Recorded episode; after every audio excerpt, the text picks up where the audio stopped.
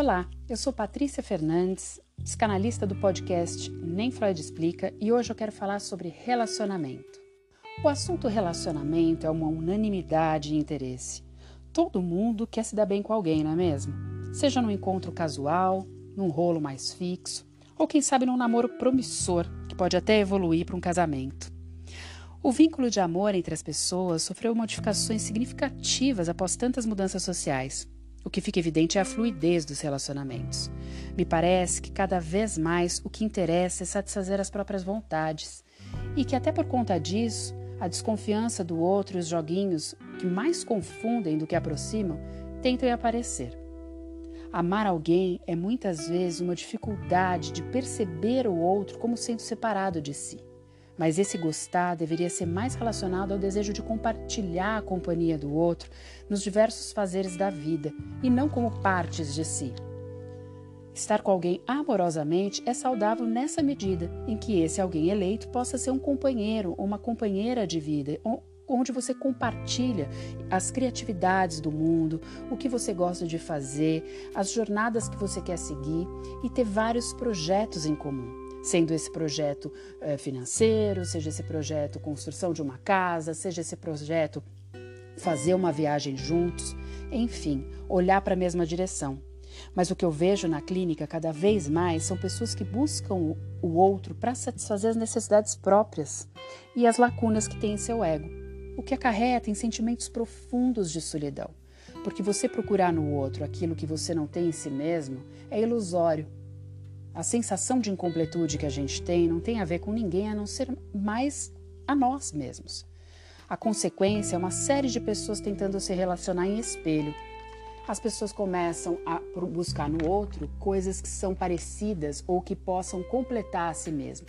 Então elas entram em aplicativos de relacionamento, que eu não tenho nada contra, acho muito bacana até.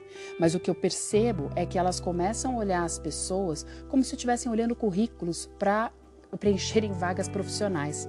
Elas querem pessoas é, o mais perfeitas possíveis, o que tem uma vida mais perfeita, o que tem um corpo bonito, uma, um rosto bonito, o, o status que ela pode é, oferecer e, de preferência, elas conversam com mais de uma pessoa ao mesmo tempo, pois isso traz uma atmosfera ilusória de que essa pessoa não está se entregando tanto ou de que ela não está sendo enganada.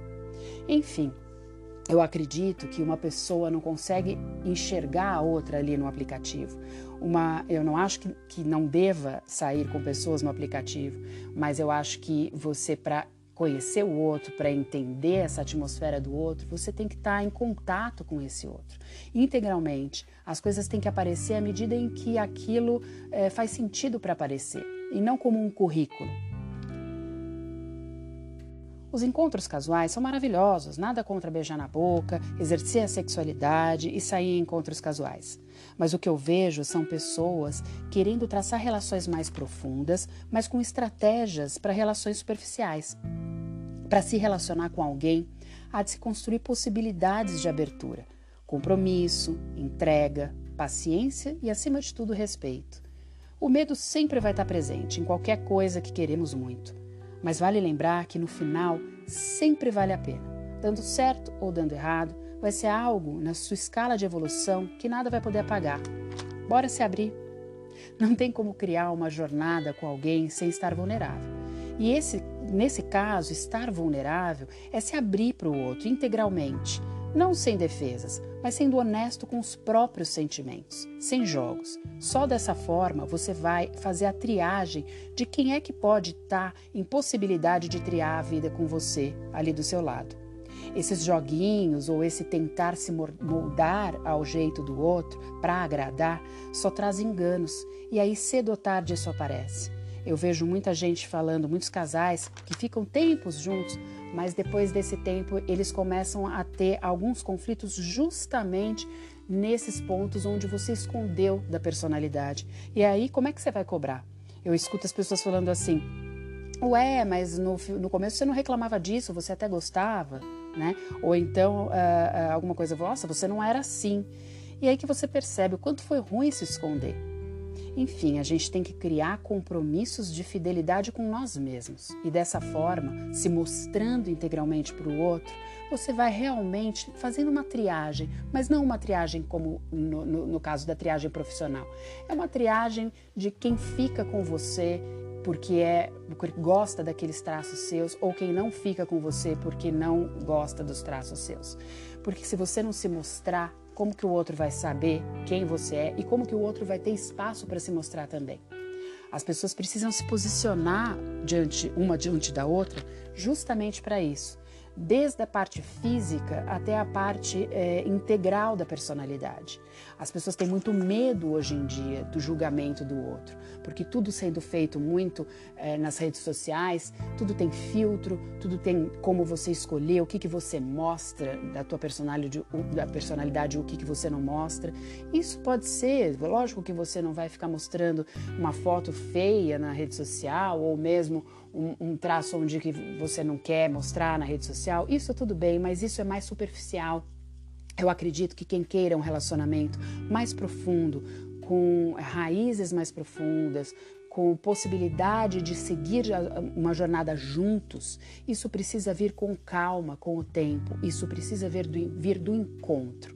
Se você encontra muita gente ao mesmo tempo, conversa com muita gente ao mesmo tempo, isso acaba se diluindo e você não tem a possibilidade de uma entrega mais real. Se o teu objetivo for ter encontros mais superficiais, para beijar, para se transar, para é, ter relações de, de afeto apenas, ok, eu acho isso muito válido. Mas para quem procura criar uma profundidade de relação e é, seguir com projetos juntos, sejam esses projetos, como eu já falei, ou uma coisa mais definitiva, ou apenas uma viagem, ou é, sair juntos para ter companhia de fim de semana, independente do projeto que for, você precisa ter tempo com essa pessoa e contato. E contato embora a gente não tá, tenha podido agora ter muito contato por conta da pandemia, mas contato requer presença. Né? É você conseguir sentir a partir do olhar do outro, daquilo que o outro desperta em você, daquela parte que a gente chama de intuição, de você poder é, ter conversas que vão aparecendo a partir de outras conversas, sem ensaio, que a rede social tem isso, né? A gente começa a ter um tempo de, de resposta que dá para você ensaiar, perguntar para a amiga o que, que ela acha, ou para o amigo o que, que ela acha que você deve responder. Isso acaba sendo muitas pessoas e, e, e não tem a, a profundidade que deve ter. Então, quando você está diante de outra pessoa que você está querendo é, conhecer, você tem que estar tá sem amarras. As suas defesas estão sempre ali. Óbvio que você vai pouco a pouco sentindo o que, que você pode entregar para o outro.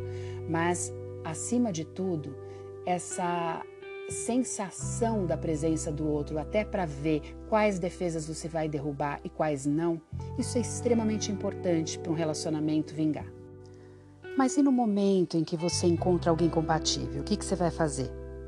Bom, regras não tem pelo menos não fixas. Mas o casal necessita fazê-las, aquelas regras que são internas dos dois.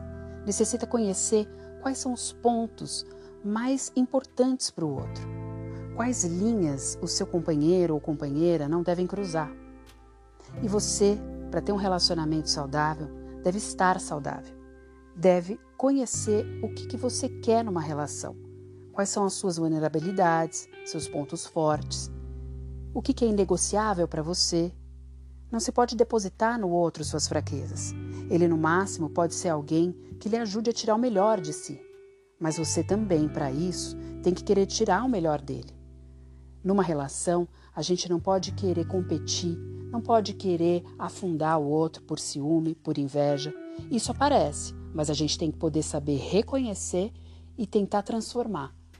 Porque o outro está ali do teu lado para compartilhar a vida.